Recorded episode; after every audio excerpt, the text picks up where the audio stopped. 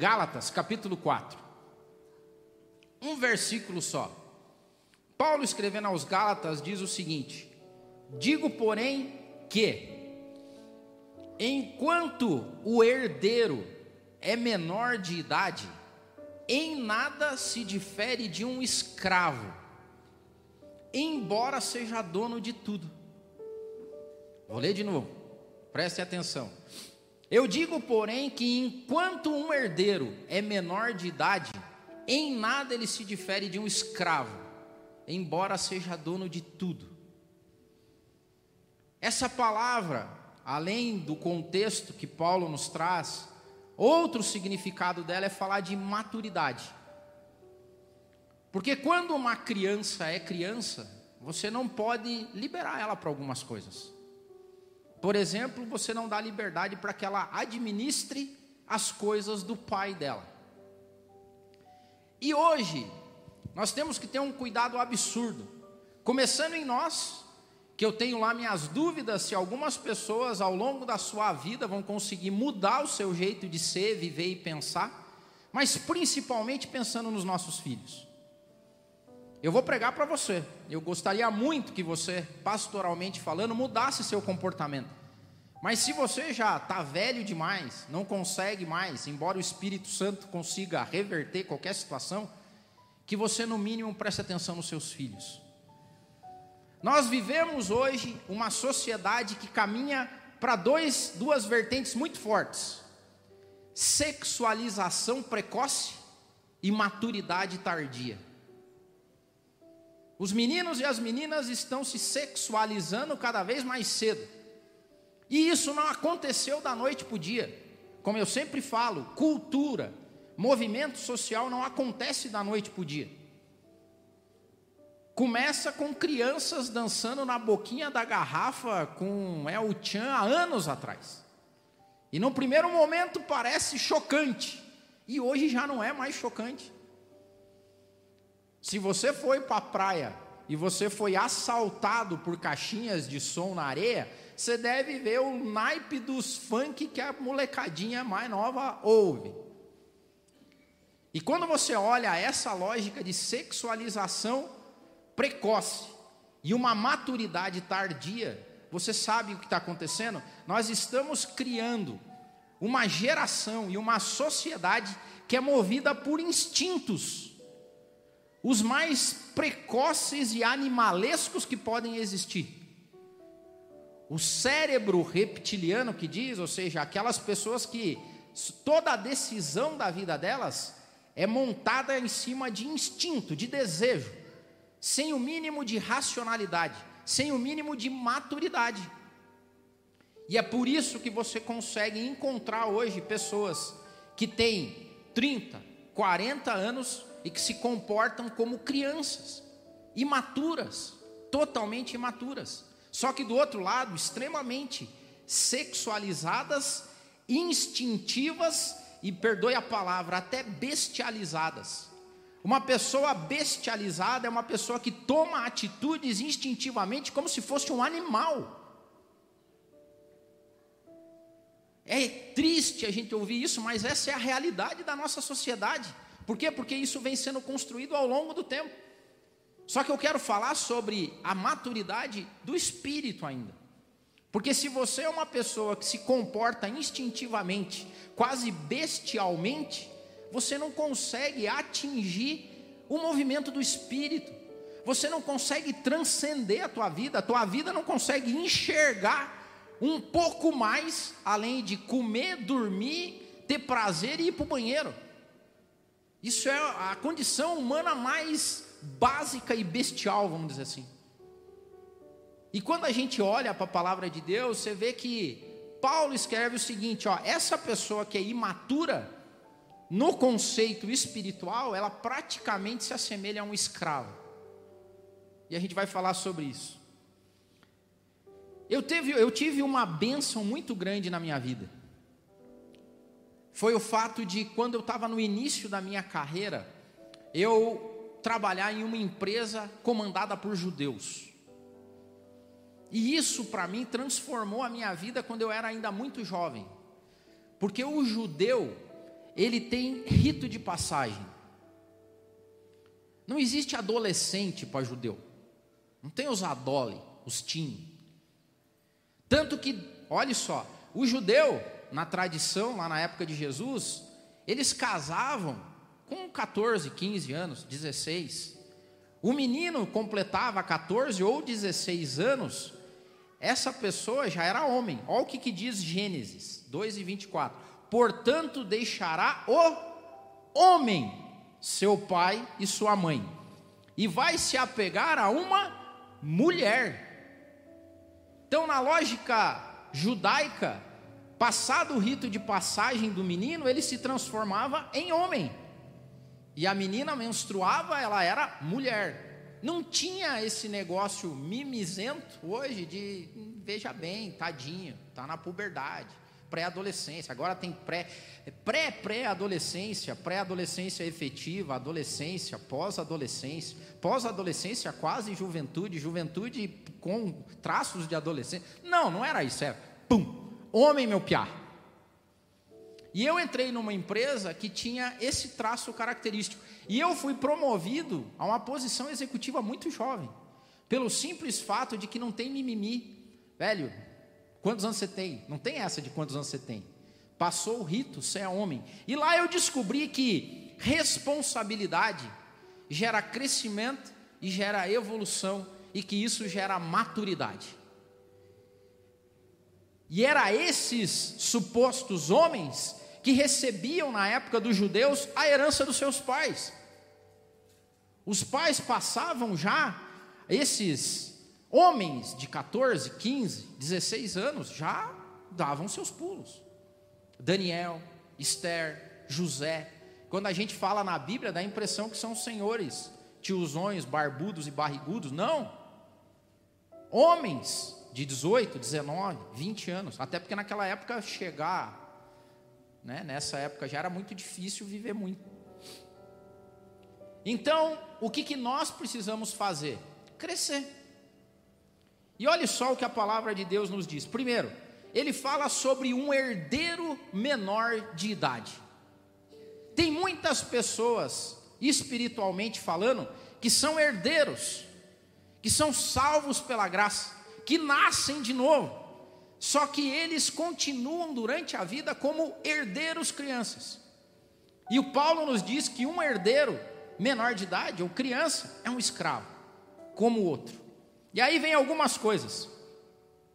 Quais são os sinais de maturidade que a gente tem no mundo hoje? Primeiro, uma pessoa madura é uma pessoa que sabe lidar com as contingências e imperfeições da vida. Uma pessoa madura já entendeu que a vida tem percalços. E a gente vive hoje um cenário espiritual tão infantil que as pessoas reduziram Deus a um gênio da lâmpada que vai resolver os problemas deles na vida. Isso é uma fé de bebê. Porque a fé genuína e madura em Cristo já sabe que o mundo é feito de contingências e imperfeições. É o que a gente cantou aqui ainda que as colinas mudam, ainda que não tenha mais isso, aquilo, tal, é tudo dele, tem tudo a ver com ele. Eu sou coadjuvante nesse processo aqui, tem a ver com Deus. Uma pessoa madura já aceitou isso. Uma pessoa madura, assim como Salomão no Eclesiastes, cara, é tudo vaidade esse negócio aqui. Porque o sol vai nascer, vai se pôr, Vai ter gente ruim que vai se dar bem, vai ter gente boa que vai se dar ruim, entendeu? Aquela coisa arada toda. Eu falo assim, eu estou resolvido aqui. É, a vida é isso aí mesmo. Mas eu sei quem tenho crido, eu sei que meu Deus está controlando tudo. Uma pessoa madura já resolveu isso. Olha o que um pensador diz, assim, ó, outro sinal de maturidade. A maturidade começa a se manifestar numa pessoa quando a gente, quando ela sente que a preocupação dela com os outros é até maior do que com ela mesma. Uma pessoa imatura é uma pessoa umbigólatra. A pessoa imatura é aquela que só quer o bem dela. À medida que você vai amadurecendo na vida, você começa a querer o bem do outro. Quer ver quando você tem filho, não é? E olha só, a gente já vai chegar lá: escravo tem dono, herdeiro tem pai. E pai, quando você é você é pai, você começa a amadurecer forçosamente.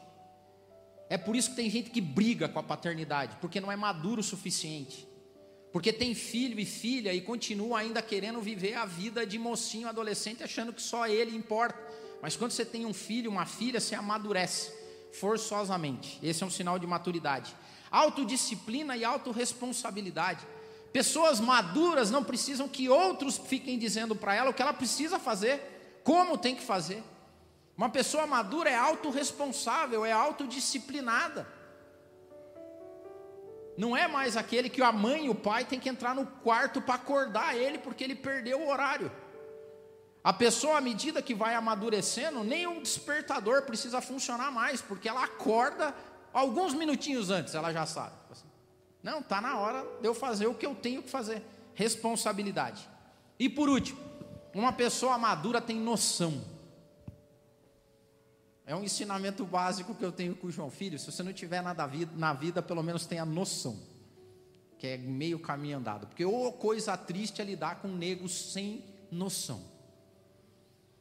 Porque o sem noção atrapalha a vida dele e a vida de todo mundo que está em volta. Sinal de imaturidade. E aí, o que, que Paulo está dizendo aqui? Que nós temos uma escolha diante de nós, espiritualmente falando. Viver uma vida como imaturos herdeiros, que são considerados escravos, viver desse mesmo jeito, ou crescer em Deus, crescer e amadurecer e viver tudo que a gente pode viver da glória e daquilo que Deus deixou para nós. Então, primeira coisa, escravo tem dono, não pai. Tem pessoas que se submetem à escravidão psicológica, intelectual e emocional. Pessoas que precisam de gurus, bispos, pastores, líderes, e que se submetem a uma escravidão psicológica, emocional e intelectual. Que vida difícil essa! Que vida cainha! Que vida pequena! Por quê? Por preguiça de evoluir, por preguiça de amadurecer. Sabe aquele que não sai de casa, aquele filho de 40 anos que vive dentro de casa com os cuidados do pai, da mãe, escravo de conforto Escravo de alguém que diz: Eu oro por você, eu leio por você, eu estudo por você, eu prego por você, eu faço ação social por você, eu evangelizo por você, você só traz o seu dinheiro, deixa aqui, o resto você faz. E essas pessoas criam amarras psicológicas, intelectuais. Porque tem pessoas que, quando você começa a crescer em intelectualidade, você vai chegar e falar assim: Meu amigo, da onde que você tirou essa informação? Qual foi, o, qual foi a a tradução e sabe que você fez.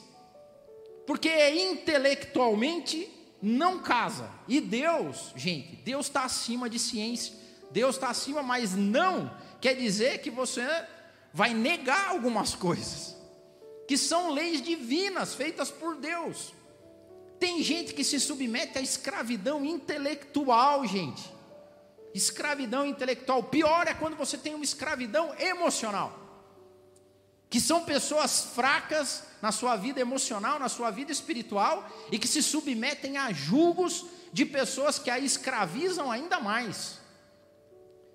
Dizendo que a sua bênção passa por alguma pessoa, ou que a sua maldição passa por alguma pessoa fazendo pouco do sacrifício de Jesus na cruz do Calvário, que morreu para que todo aquele que nele crê tenha acesso a Deus pessoalmente. E a gente vive esse tipo de escravidão, e tem pessoas que são herdeiras, salvas em Jesus Cristo, e que vivem vida de escravo, quando são herdeiras de todo o conhecimento, de toda a graça, de toda a beleza, perspicácia, imaginação, criatividade que nosso Deus nos deu que mais? Pessoas que se submetem a uma escravidão de hierarquia, de poder, de mando, e não no amor e no relacionamento. Pessoas que se submetem a hierarquias loucas, três loucadas, de pessoas que ficam governando, governando rebanhos que não são definitivamente a igreja, porque a igreja de Jesus Cristo é capitaneada por um pastor diferente.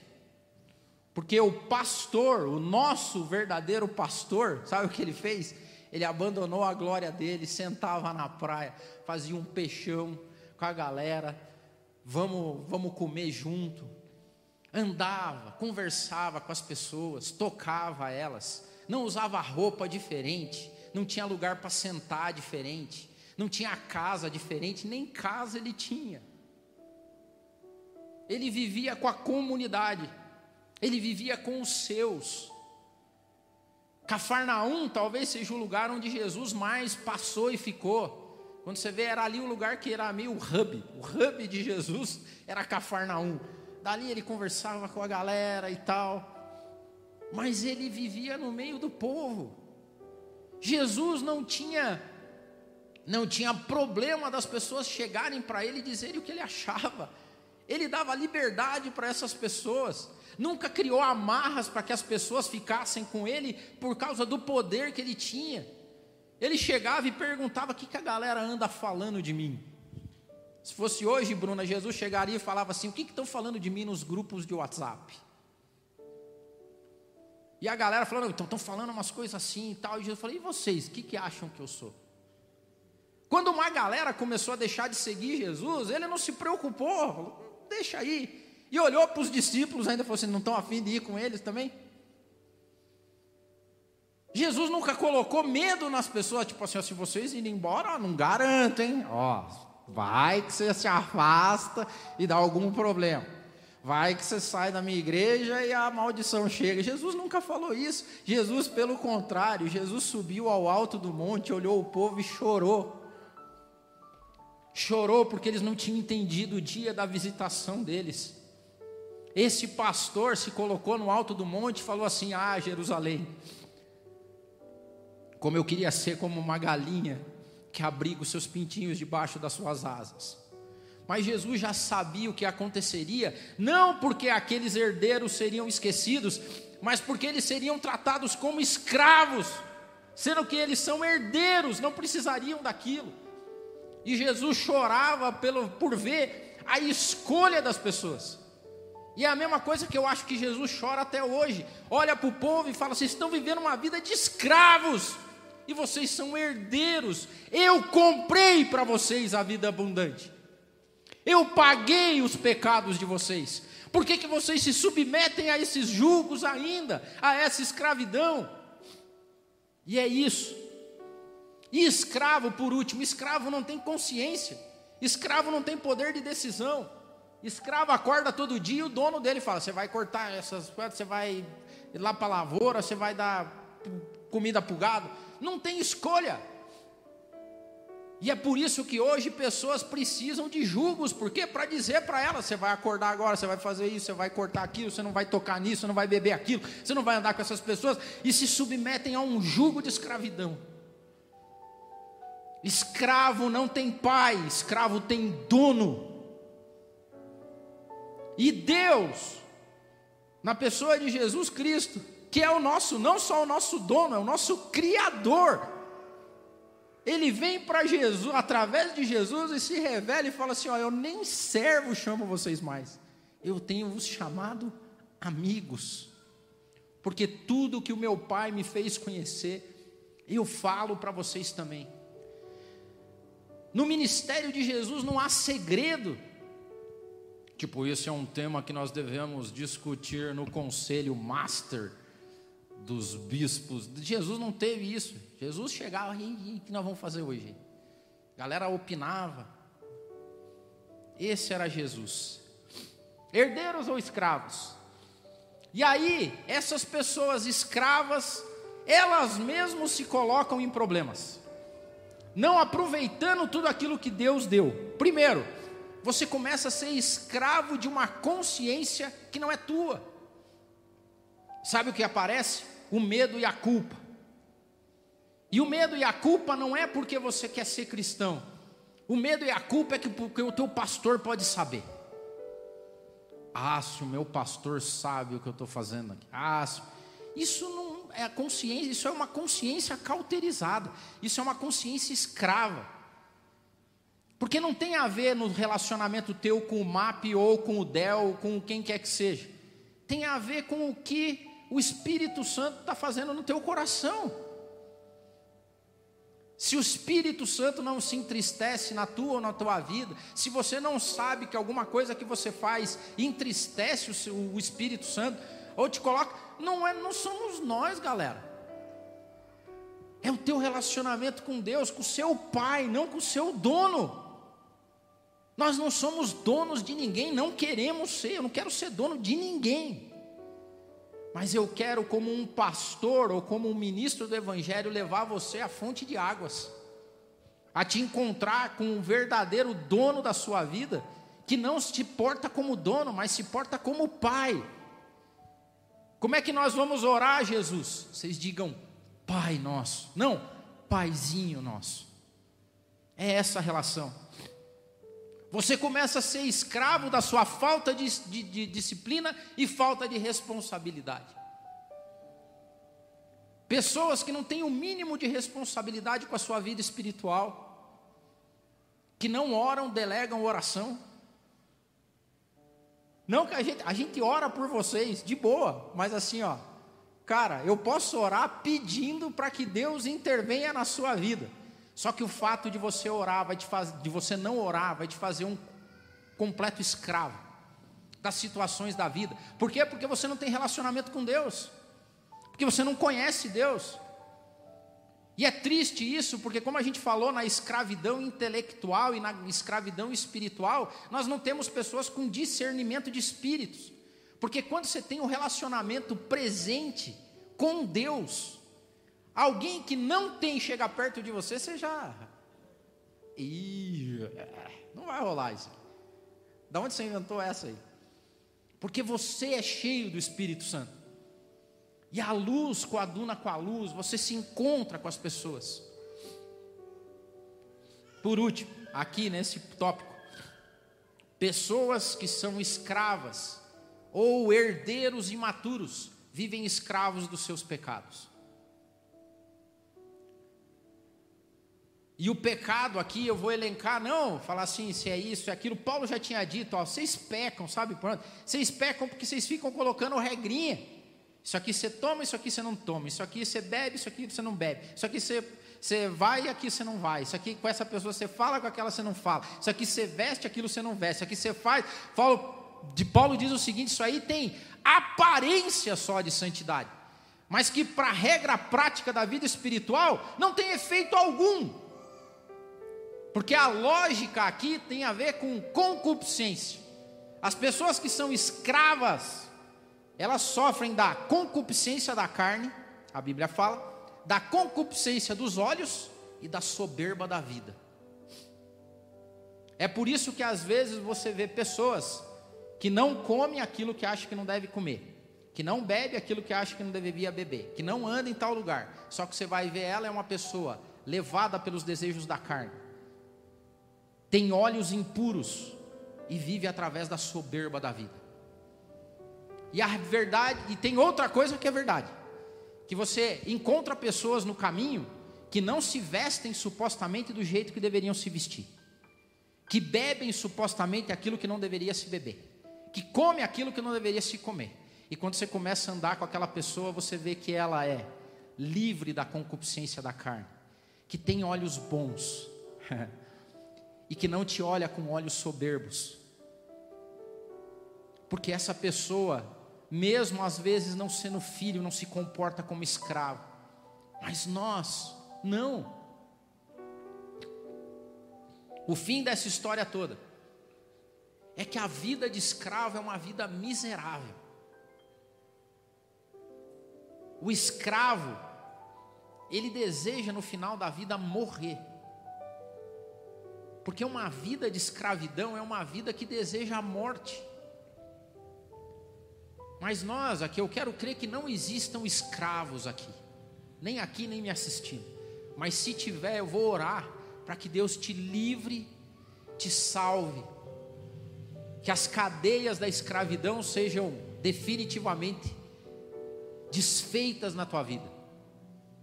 Mas aqui para nós que somos herdeiros, tem duas saídas: viver uma vida como se fosse de escravo, porque o herdeiro, quando é menor de idade, vive ou é igual a um escravo.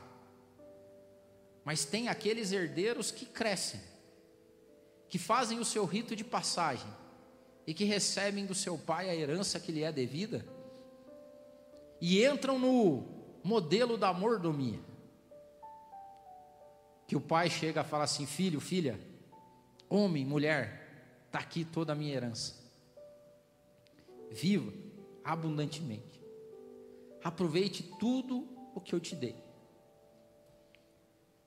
Não como aquele filho mais velho que reclamava do pai quando o filho novo chegou. E o pai fala assim: Você está vivendo como escravo, o que você quer, ô bobão? Porque tudo que eu tenho é teu. Não fez a festa porque não quis, não matou o cordeiro porque não quis, não chamou os amigos para o churrascão porque não quis, porque é tudo teu. Sou teu pai, está aqui. Tudo que eu tenho é nosso. Não usufruiu porque não quer, porque vive como um escravo. Mas não como outro filho também, perdulário, que sai fora do pai e vive como escravo no pecado. Daí. Nós queremos ser aqueles filhos que dão orgulho no pai, sabe? Eu peço assim. Romanos 8 e 17 diz assim: Se somos filhos, então somos herdeiros, herdeiros de Deus e co-herdeiros com Cristo. Se de fato participamos no seu sofrimento, para que também a gente participe da sua glória. Escravo tem dono, herdeiro tem pai. E deixa eu te falar sobre amor de pai e orgulho de pai. Para você ter o amor do pai, basta você existir. Filho é assim. O filho existiu, nasceu, você ama ele. E você vai seguir amando. Então, tem filhos que são alvos, todos nós somos alvos do amor do Pai. Isso garante a nossa salvação. E que bom, somos todos salvos. Mas tem alguns herdeiros salvos, criancinha, que vão viver a vida como escravo, uma vida ruim, uma vida de escravidão intelectual, pessoal, espiritual, cheia de jugo, cheia de culpa, uma vida ruim. E já tem aqueles outros que são herdeiros que cresceram. E daí eu fico imaginando, tipo o pai, quando transfere a herança para o filho e vê o filho trabalhando e vivendo, e ele fala assim: que orgulho desse filho. Hein? Ele ama todos, mas tem alguns que ele olha lá e fala assim: pô, que orgulho.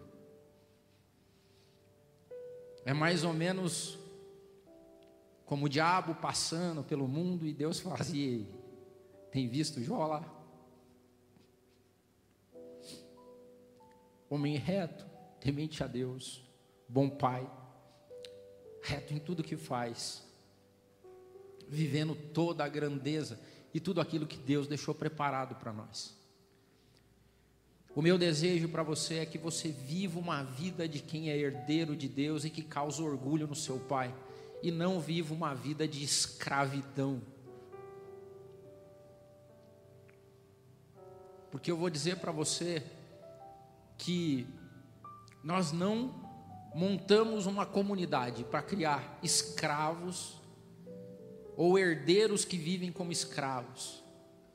O nosso desejo é que todas as glórias, bênçãos e vida que Deus conquistou para nós na cruz do Calvário sejam parte da nossa comunidade, da nossa vida que as pessoas olhem para nós e vejam que a gente viva de um jeito diferente.